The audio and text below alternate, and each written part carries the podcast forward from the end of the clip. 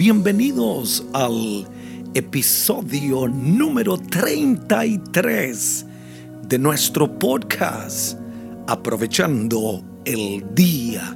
Hoy deseo inspirarte para que seas mejor con verdades que estoy seguro volverán a transformar tu vida, tu familia y tu empresa. Soy Hilder Hidalgo, esposo, padre, pastor, empresario, autor y tu podcaster. Y te invito a aprovechar el día. Hoy es la segunda parte del episodio anterior. Habrá esperanza para un huérfano. Escuche bien, también podríamos decirle, huérfanos, pero triunfaron. Y es que sentí en mi corazón hablar la segunda parte de este tema. Algo que no podemos negar es que la ausencia de padres es algo difícil de sobrellevar, pues de pequeños todo ser necesita sentirse seguro, protegido y apoyado. La falta de un padre o de ambos genera vacío, ansiedad y depresión. Carecer de afectos maternales y paternales, lógicamente, trae consecuencias a futuro. Aquellos que por alguna razón quedaron huérfanos desde muy jóvenes suelen ser personas a las cuales se les dificulta el trato hacia los demás. La orfandad no sabe recibir amor. Esos hijos viven sin progresar a falta de alguien a quien enorgullecer o se sienten vulnerables y son propensos, escúcheme bien, a depresiones y conductas autodestructivas. Quiero que te quedes conmigo y te hablaré de mi vida. Fui huérfano, pero superé la orfandad. Y en los consejos para familias, en los tips para familias digo, Nadie puede influenciar a un hijo más que sus padres. Eres el mejor modelo que un hijo puede tener. Y quiero invitarte a conseguir hoy mismo una copia de mi libro, El ADN Espiritual, en hilderhidalgo.com te ayudará, escúcheme bien, a ser un buen padre y amar a tus hijos. Entremos entonces en el tema de este episodio. ¿Habrá esperanza para un huérfano? Segunda parte. O el título también pudiésemos decirle huérfanos, pero triunfaron. La historia de mi vida cambió extraordinariamente. Muchos me han preguntado, Hilder, ¿cómo has podido ser un buen padre si nunca tuviste uno? ¿Cómo hacer una familia cuando no la has tenido? ¿Cómo tener éxito y tener recursos cuando tu familia no los tuvo. Cómo ser respetado en el mundo, conocido en muchas partes, sin haber tenido los medios. Creo que la clave más importante, en mi caso, ha sido Dios. La Biblia dice en el primer libro de Samuel, capítulo 2, versículo 8, él levanta del polvo al pobre. Escuche qué promesa más increíble. Él levanta del polvo al pobre y del muladar exalta al menesteroso para hacerle sentarse con príncipes y heredar un sitio de honor, porque de Jehová son las columnas de la tierra, y él afirmó sobre ellas el mundo.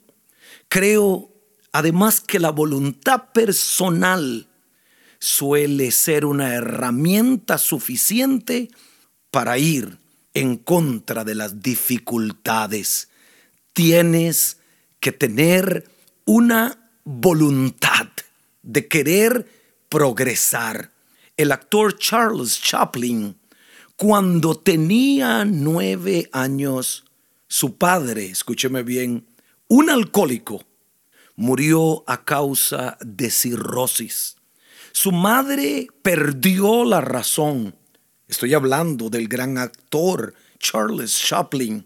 Su madre perdió la razón, lo que la llevó a la muerte cuando Chaplin cumplió 12 años. La carrera del comediante y actor empezó entonces en un circo y se trasladó a la gran pantalla hasta alcanzar el éxito mundial. La orfandad no es una excusa para fracasar. No tiene por qué destruirte.